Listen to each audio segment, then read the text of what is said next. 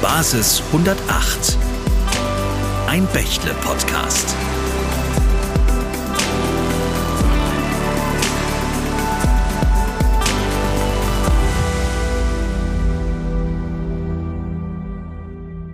Hallo zusammen und wie schön, dass ihr dabei seid beim Bächle Podcast Basis 108, wo sich alles um die Digitalisierung dreht. Mein Name ist Jennifer Sarah Boone und ich treffe heute Dr. Marianne Janik zum Gespräch über ihre Sicht auf den Stand der Digitalisierung in Deutschland. Die gebürtige Französin und promovierte Juristin ist seit November 2020 Vorsitzende der Geschäftsführung von Microsoft Deutschland. Zuvor war Marianne Janik seit Juli 2015 als Country General Manager für die Leitung von Microsoft Schweiz zuständig. Und von 2011 bis zu ihrem Wechsel in die Schweiz verantwortete sie rund vier Jahre lang die Bereiche öffentliche Verwaltung, Bildung und Gesundheitswesen in der Geschäftsleitung von Microsoft Deutschland. Marianne Janik engagiert sich stark für den digitalen Wandel, insbesondere in den Bereichen Innovation, Sicherheit und Aus- und Weiterbildung. Und wir freuen uns riesig, dass sie sich heute für uns die Zeit genommen hat, Herzlich willkommen zum Bächle Podcast und danke für die Einladung in diese tollen modernen Räumlichkeiten. Ich danke Ihnen für die Einladung. Ich freue mich, heute bei Ihnen zu sein. Ja, also diese riesigen Chandeliers im Atrium mit den tagesaktuellen Events, die fand ich ja schon großartig. Ich habe erfahren, ich hätte dort auch ein Selfie drauf äh, projizieren können, aber das mache ich dann beim nächsten Mal.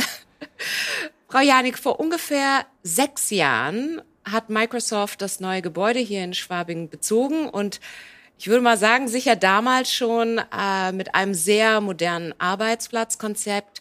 Wie hat sich denn das Thema New Work seither verändert?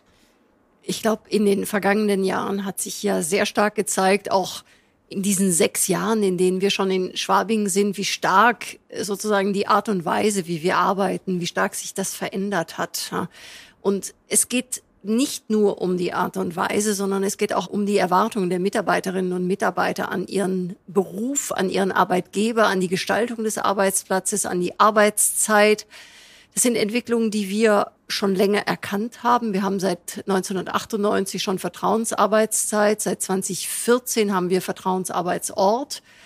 Aber als wir den neuen Standort eröffnet haben, äh, hatten wir zwar eine klare Vision einer neuen Arbeitswelt, in der vor allem das Thema Flexibilität ein ganz wichtiges Prinzip war und auch, dass das Büro eine zentrale Rolle für eine Art kreativen Treffpunkt übernehmen sollte.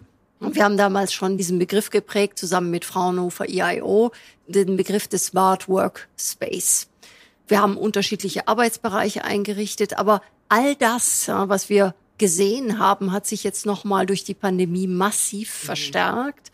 Und wir sehen, dass diese Flexibilität, Arbeitsräume sozusagen quasi auf Abruf auch zu verändern, umzugestalten. Es fängt auch bei dem Mobiliar an, sehr stark auch mit der Weiterentwicklung der Unternehmenskultur und des Arbeitens miteinander. Um Ihnen ein Beispiel zu nennen, wir besprechen momentan, ob wir Tische aus Meetingräumen entfernen sollten. Okay. Weil der Tisch an sich führt ja dazu, dass wiederum auf dem Tisch ein Laptop steht. Ja. Dieser Laptop lenkt natürlich auch ab. Auf der anderen Seite sind wir jetzt wieder konfrontiert mit der Herausforderung, dass in hybriden Arbeitssituationen das Einwählen über den eigenen Laptop auch wichtig ist. Ja, das heißt, wir suchen jetzt Konzepte, mhm wir Meetingräume ohne Tische, trotzdem die Möglichkeit in der Nähe einen Bildschirm zu haben, ein Device, wenn ich in einem hybriden Meeting bin, dass ich da äh, sozusagen mich zeigen kann und mich direkt einwählen kann. Sie haben es ja angesprochen, es hat sich vieles verändert durch die Pandemie und in der Zukunft wird vermehrt hybrid gearbeitet werden.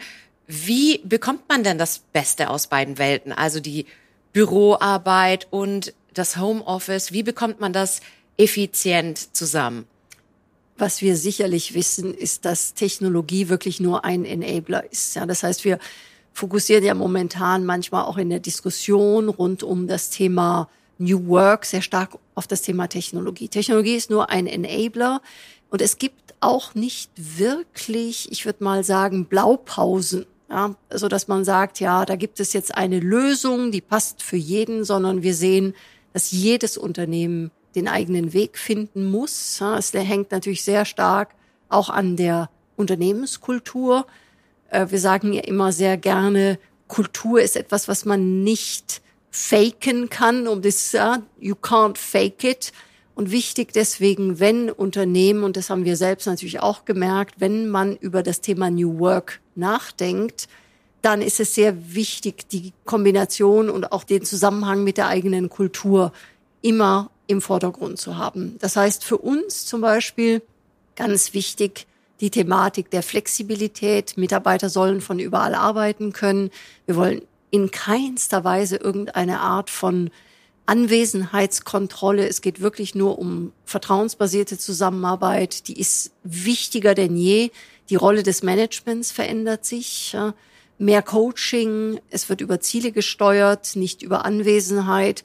Und das sind genau diese Aspekte des notwendigen kulturellen Wandels, die in vielen Gesprächen mit Kunden auch ein zentraler Punkt ist. Und wir wissen alle, Veränderung ist schwierig. Veränderung als Unternehmen, persönlich ist Veränderung schwierig.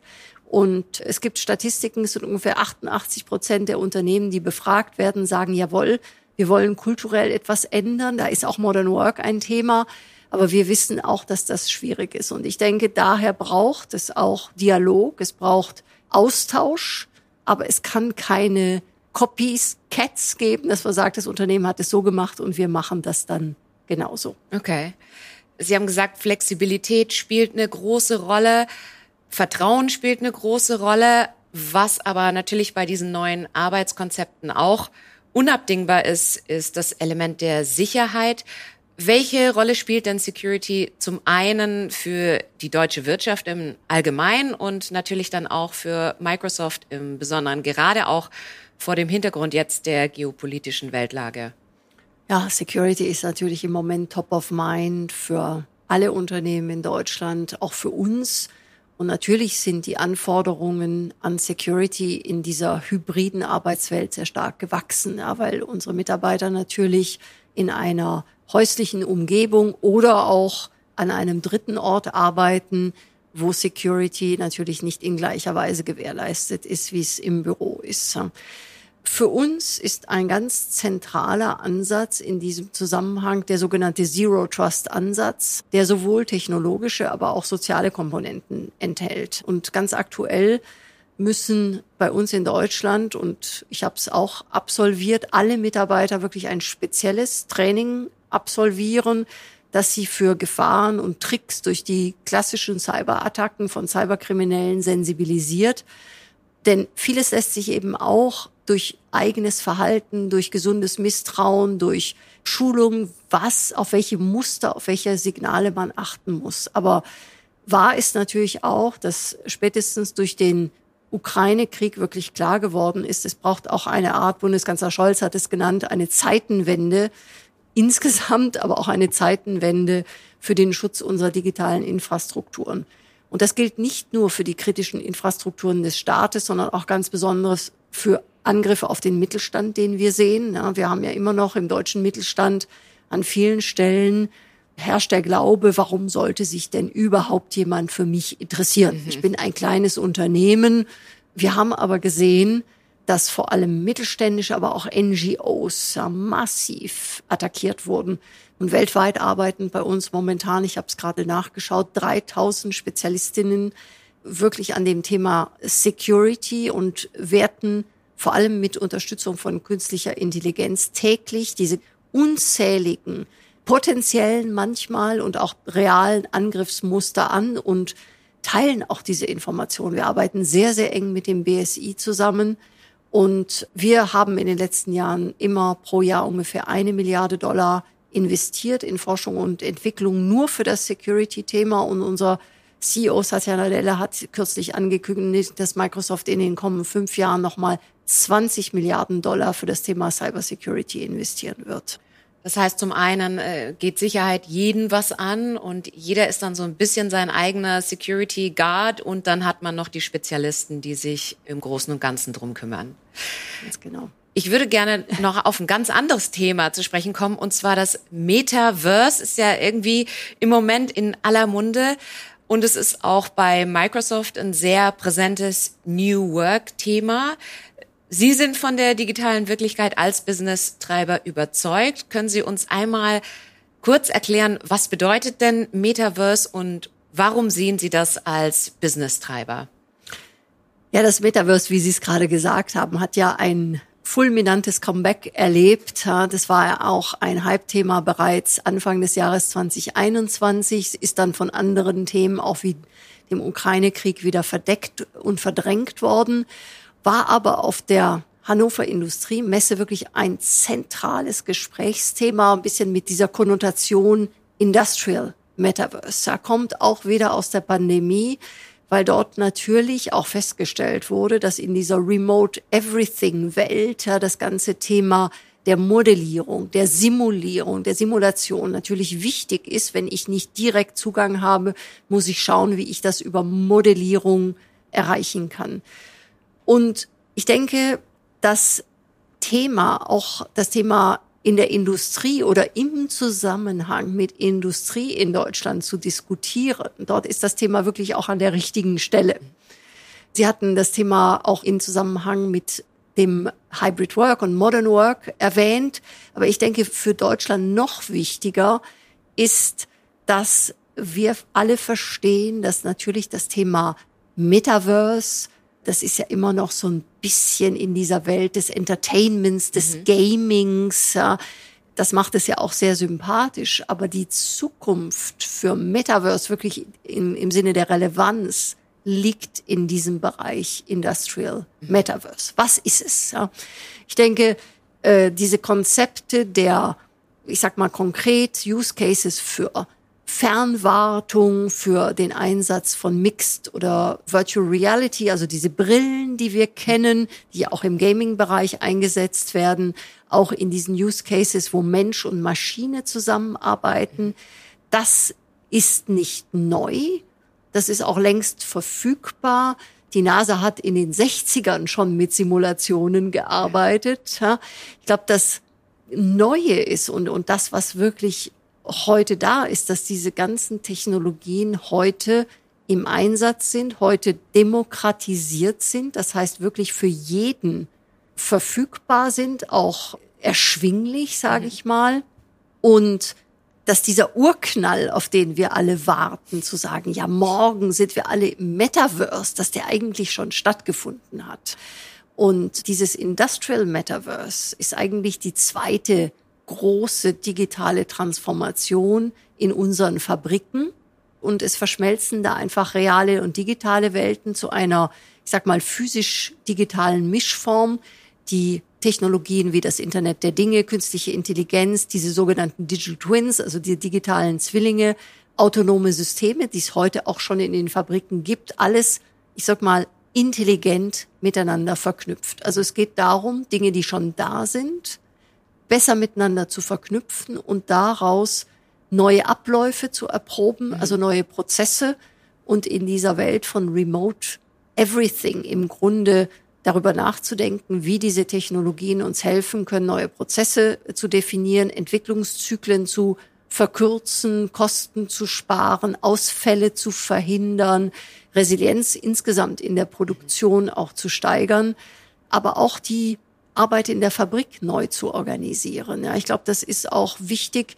Deutschland ist ja ein Industrieland. Wir haben immer noch sehr viele Menschen, die in der Fabrik stehen. Aber mhm. vielleicht muss das auch gar nicht mehr sein. Ja, vielleicht gibt's da auch mal Möglichkeiten des Homeoffice. Das diskutieren wir auch heiß in Deutschland. Und wichtig ist auch natürlich für diese wichtigen Jobs, die wir haben, diese Menschen auch mitzunehmen in diese neue digitale Welt dann gibt es auch noch einen ganz wesentlichen Punkt, auf den ich gerne eingehen würde. Wir sprechen ja heute sehr stark vom Fachkräftemangel, von der sogenannten Fachkräftekrise, auch durch den Einsatz von Industrial Metaverse, in dem einfach auch sehr viel mehr Assistenzsysteme da sind, lässt sich anders rekrutieren und braucht es vielleicht nicht jede Kompetenz an jedem Ort, weil die Assistenzsysteme natürlich auch unterstützen. Also, ich sehe sehr viel Positives in diesem Industrial Metaverse. Ist es etwas ganz Neues? Nein. Es ist schon längst im Einsatz, aber wir müssen es einfach noch viel smarter nutzen. Ja, vielen Dank für Ihre Sicht auf das Metaverse. Wir erfahren jetzt gleich, wie Dr. Mara Ortner von Bächle das Metaverse und die damit verbundenen Möglichkeiten für die deutsche Wirtschaft sieht.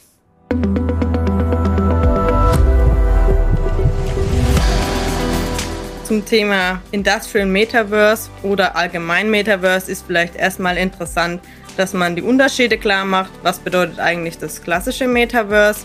Hier sehen wir ganz eindeutig, dass man sich quasi in einem Art 3D-Raum trifft, standortunabhängig, entweder mit einer AR-Brille wie einer HoloLens oder einer VR-Brille und hier miteinander arbeiten kann, aber eben ohne Bezugnahme zum einen mit echten Objekten oder Maschinen, die im Raum stehen. Und unter dem Industrial Metaverse verstehen wir hier ganz klar, dass man eben diesen Industriebezug hat, wo man dann auch eine echte Maschine mit einbezieht. Also sprich, hier zählt dann auch aus unserer Perspektive ein Remote-Support-Fall darunter. Wenn ich eben von einem Standort aus das Bild teile, das ich gerade aktuell sehe, und kann hier eben auch die Einweisungen dann geben zu der neuen Maschine oder ich kann einen Remote-Support-Fall quasi klären, wenn ein Problem aufgetreten ist bei einer Maschine oder ich kann auch ein Training geben und hier sehen wir auch ganz klar bei unseren Kunden, dass das zumindest aktuell der hauptsächliche Mehrwert bietet. Dieses Meeting-Thema, wo ich jetzt quasi keine echten Maschinen oder Produkte mit einbeziehe, sondern mich einfach nur so primär treffe, das ist dann eher so nachgelagert von der Relevanz her.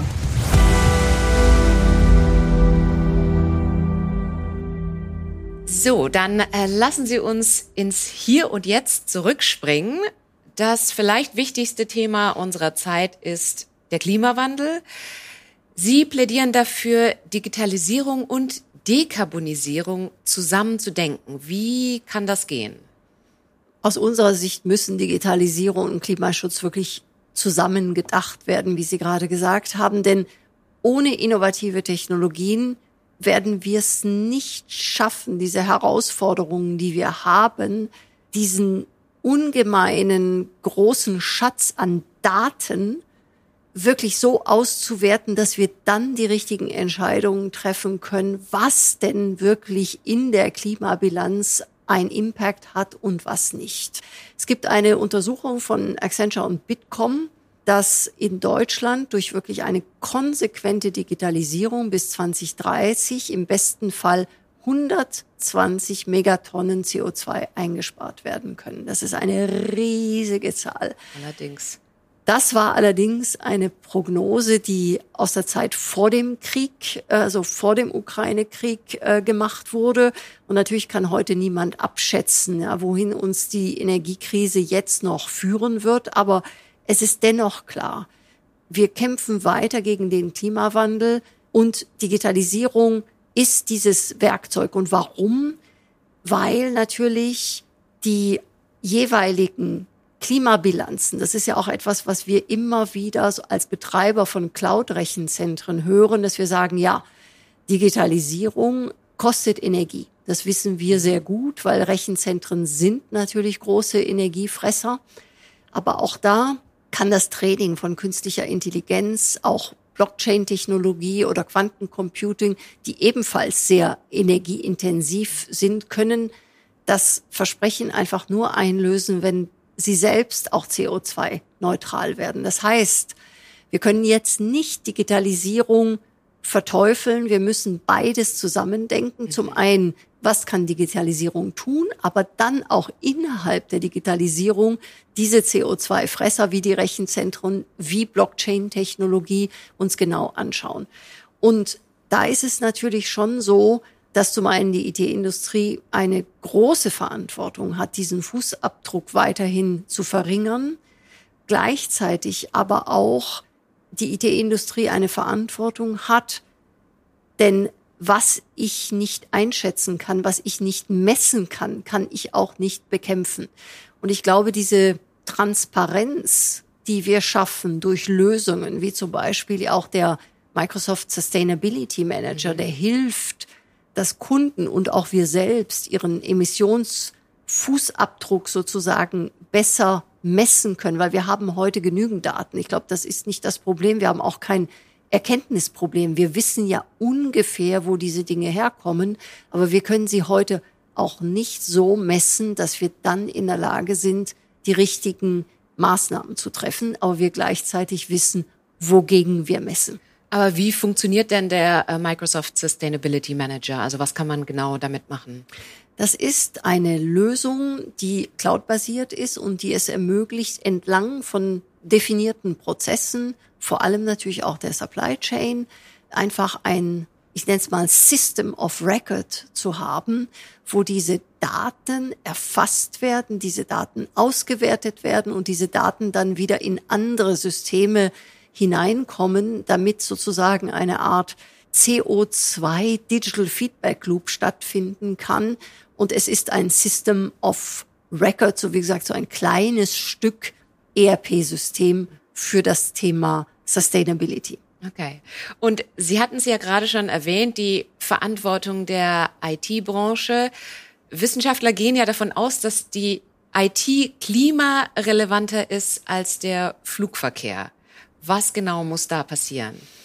Ja, es ist in der Tat so, dass äh, die IT und die Rechenzentren, Quantencomputing, ganze Kryptothemen natürlich sehr viel Energie brauchen, die Blockchain-Technologie.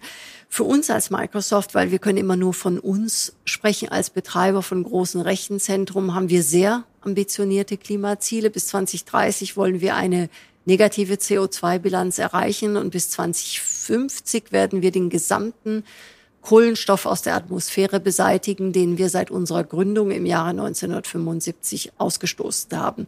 Dazu gehört natürlich auch, dass wir unsere Rechenzentren mit grünem und nur mit grünem Strom zunehmend auch mit regenerativer Energie betreiben, sondern auch, dass wir beispielsweise auch unsere Notstromaggregate, die klassisch mit Diesel betrieben werden, künftig auch mit Batterietechnologie betreiben werden. Das heißt, wir sind momentan als Unternehmen auch mit diesem Fonds, den wir in die Welt gesetzt haben, der vor allem natürlich Forschung unterstützt, sehr stark darin interessiert und auch aktiv beteiligt, überall Möglichkeiten zu suchen, diesen CO2-Abdruck zu reduzieren, mithilfe von Technologie, sehr viel Kooperationen mit Kunden, mit Forschungseinrichtungen, Universitäten, um da ständig sozusagen ganz vorn mit dabei zu sein. Und wir scheren das auch öffentlich. Das heißt, alles das, was wir lernen, wird auch veröffentlicht in der Hoffnung. Und da sind wir sehr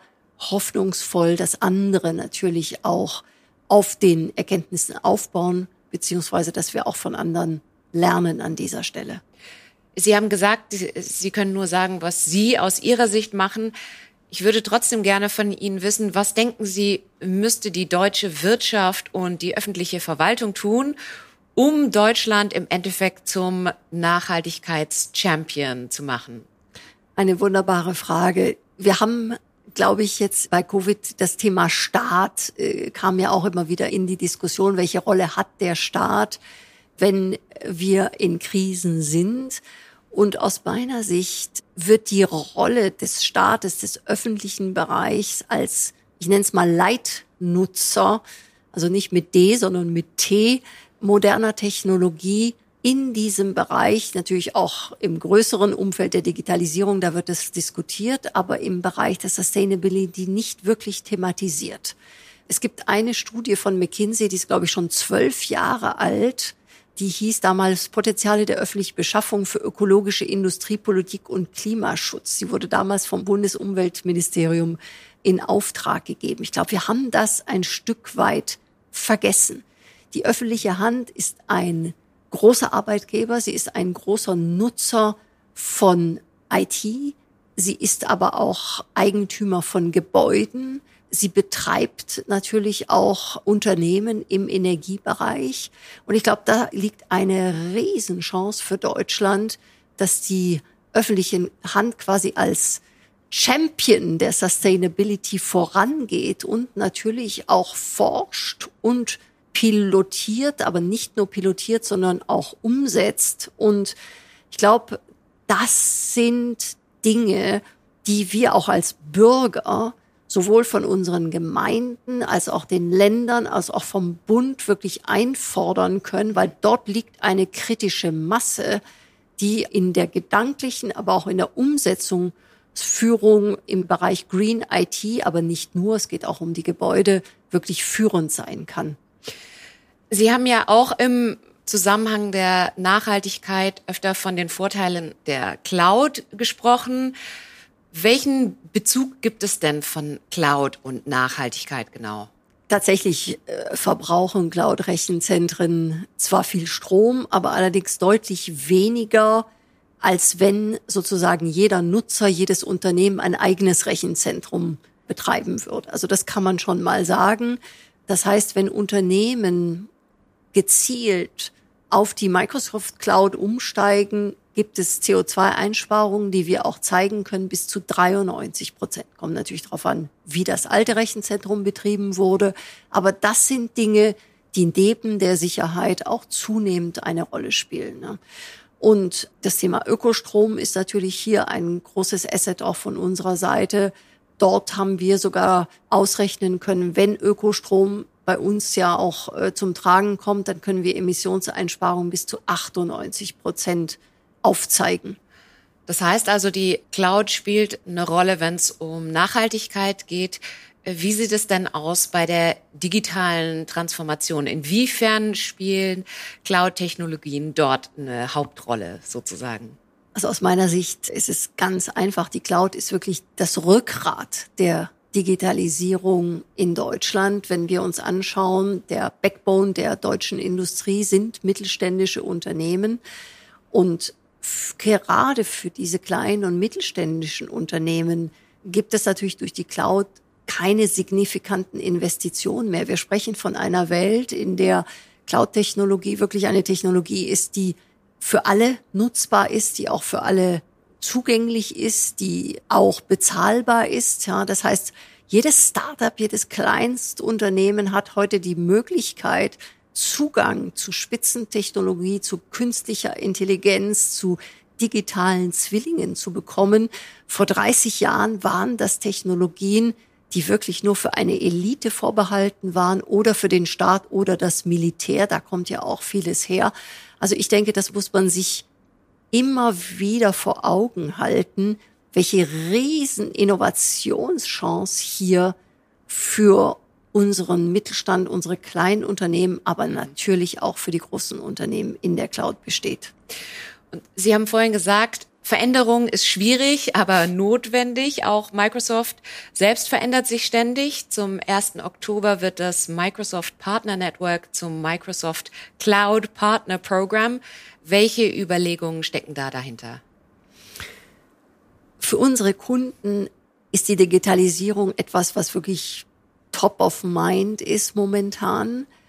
Top of mind heißt aber auch, es muss umgesetzt werden. Und die Cloud ist wirklich das Vehikel und auch die Möglichkeit, schnell in diese digitale Welt hineinzukommen. Und die Kunden brauchen Unterstützung. Unsere Philosophie ist, dass diese Unterstützung über Partner geleistet wird. Die Wertschöpfung soll wirklich, wir sind gerade dabei zu analysieren, wie viel es ist. Also stay tuned. Wir, wir schauen uns das gerade genau an. Soll über ausschließlich wirklich über Microsoft Partner erfolgen und daher natürlich auch bewusst jetzt dieser Begriff des Microsoft Cloud Partnerprogramms, um einfach nochmal deutlicher zu machen, dass die Mehrwerte der Cloud und der Cloud-Plattform-Technologie über unsere Partner zu unseren Kunden gebracht werden. Und deshalb hat sich Microsoft entschieden, nicht einfach nur das sozusagen das bisherige Partnerprogramm einfach zu ändern, sondern das Programm einfach auch neu zu gestalten. Das heißt, wichtig ist, dass die Vorteile, die da sind, dass wir die auch jetzt gemeinsam in den Markt mitbringen. Das wird also nicht etwas sein, was wir verkünden und dann wird das einfach passieren. Das muss jetzt mit unseren Partnern gemeinsam zum Kunden getragen werden. Und das heißt auch, die Kunden werden mit diesen Kompetenzen, mit diesen Begrifflichkeiten besser umgehen können. Und wir haben, glaube ich, gemeinsam hier etwas geschaffen, was für mehr Klarheit sorgen wird. Und das wird auch dazu führen, dass wir deutlich schneller auch gemeinsam beim Kunden sind als mit den bisherigen Programmen.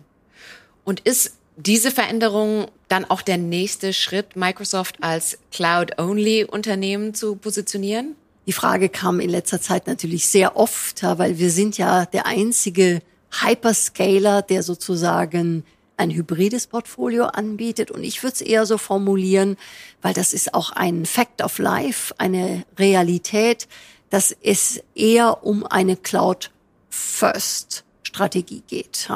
Die Welt wird weiterhin hybrid bleiben. Es wird Cloud-Infrastrukturen äh, natürlich geben, die Edge-Komponenten haben werden, aber es wird auch weiterhin verbundene On-Premise-Strukturen geben. Also wir sehen die Welt hybrid. Okay. Wir sehen aber eine Cloud-First-Strategie. Und die Realität, die wir in Unternehmen sehen, dass es noch mehr Vernetzung geben wird, vor allem im Edge-Bereich, im IoT-Bereich. Aber es wird eben auch diese On-Prem-Welt weitergeben. Cloud-Technologie wird gewissermaßen das Rückgrat bilden, daher Cloud First. Und alles andere wird verbunden mit offenen Ökosystemen, so sehen wir das, innerhalb von Kundenökosystemen, aber auch über mehrere Kunden hinweg oder sogar über mehrere Industrien hinweg. Das heißt, wir kommen in eine Welt, die mehr von Kooperation geprägt ist, von Partnerschaften. Und die Cloud bietet da natürlich genau die richtige Plattform, aber es wird auch weiterhin diese hybriden Strukturen geben, genauso wie es auch Multicloud-Umgebungen geben wird. Okay, aber wir haben ja auf jeden Fall gehört, dass Backbone oder der Backbone der Digitalisierung ist. Und ehe wir uns diesem wichtigen Thema weiterhin widmen, wollen wir einen Blick auf den Stand der Digitalisierung in Deutschland werfen.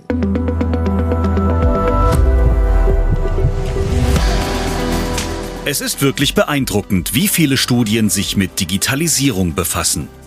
Die Veröffentlichung Digitalisierung der Wirtschaft in Deutschland des Bundesministeriums für Wirtschaft und Klimaschutz hat beispielsweise festgestellt, die Wirtschaft in Deutschland ist 2021 im Vergleich zu 2020 digitaler geworden. Ein Fortschritt also. Aber die IFO-Studie Benchmarking Digitalisierung in Deutschland aus dem November 2021 sagt auch, vor allem scheint Deutschland jedoch die Vorteile, die junge Unternehmen für Innovation, Produktivität und Wettbewerb bieten, nicht vollumfänglich auszuschöpfen. Die Gründungsrate ist in Deutschland sehr niedrig und noch dazu seit Jahren rückläufig. Dies ist ein zentraler Schwachpunkt für die digitale Transformation und digitale Innovationen in Deutschland. Und erst vor wenigen Wochen erklärte Bitkom-Präsident Achim Berg zu den Plänen der Bundesregierung, wir begrüßen, dass mit mehrmonatiger Verspätung nun der Entwurf einer Digitalstrategie in die Ressortabstimmung geht. Handlungsleitend war das Prinzip Gründlichkeit vor Schnelligkeit. Daran gemessen ist das Ergebnis in vielen Handlungsfeldern noch zu dünn.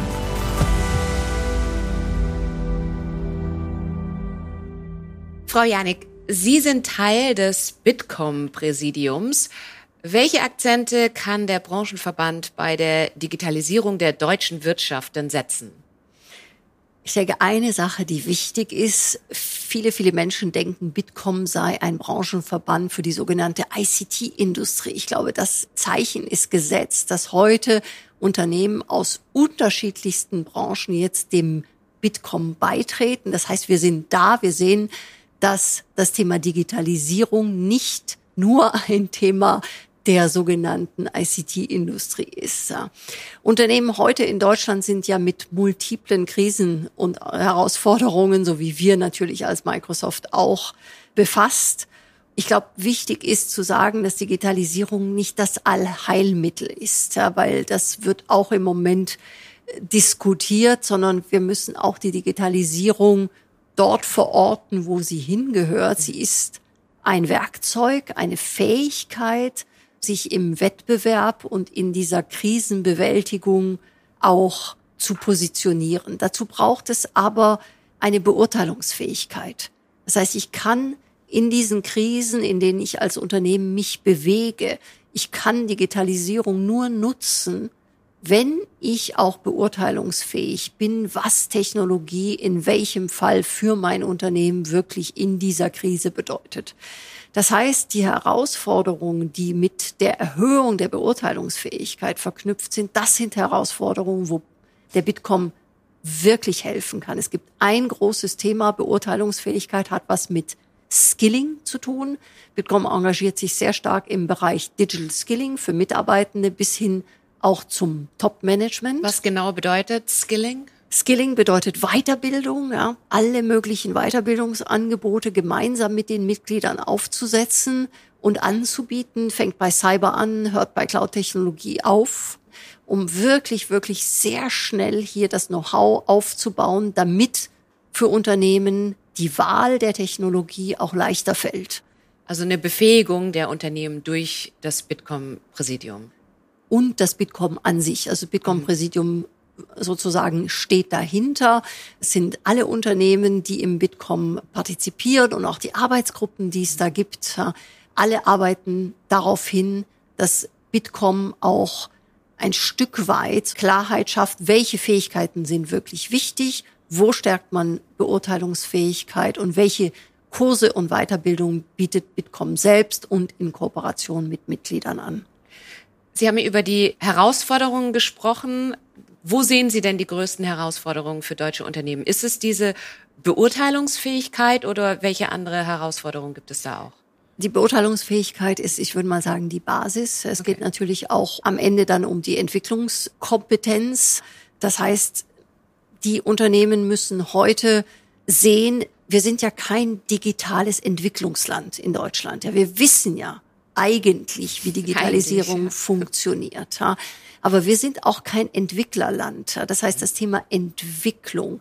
Wie mache ich das? Wie mache ich das in Kooperation? Wie nutze ich Open Source? Es ist immer wieder in der Nähe dieser Befähigung und Beurteilungsfähigkeit. Aber wir brauchen mehr Anwendung. Ja. Und da kann Bitkom natürlich aufklären, Studien, Lighthouse-Projekte mit unterstützen, auch kommunikativ. Und was wir zunehmend sehen, ist natürlich auch diese Notwendigkeit, in Ökosystemen nachzudenken. Das heißt, es gibt ja Beispiele jetzt äh, in der Automobilindustrie. Automobilindustrie hat erkannt, dass es im Bereich des Software-Defined Vehicles, also der Softwarekomponente, wenn ich ein Auto entwickle, natürlich Dinge gibt, die jeder Hersteller heute für sich macht. Wozu? Mhm. Das sind Dinge, die könnte man zusammen machen. Da gibt es eine Initiative für Software Defined Vehicle, wo dann Dinge gemeinsam entwickelt werden, Open Source gesetzt werden. Also das sind alles die kleinen, ich nenne es mal Tricks und Ideen, wie wir in Deutschland einfach schneller in ein wirklich digitales, aber auch partnerschaftliches und kooperatives Umfeld kommen und ich sag mal, dieses Gap, was wir immer noch haben, sicherlich zu den Nordics oder auch zu den USA, wie wir das einfach schneller aufholen können. Und welche Rolle kommt denn dem Staat bei dieser Transformation zu? Also im Koalitionsvertrag steht das Wort digital mit all seinen Ableitungen mehr als 200 Mal.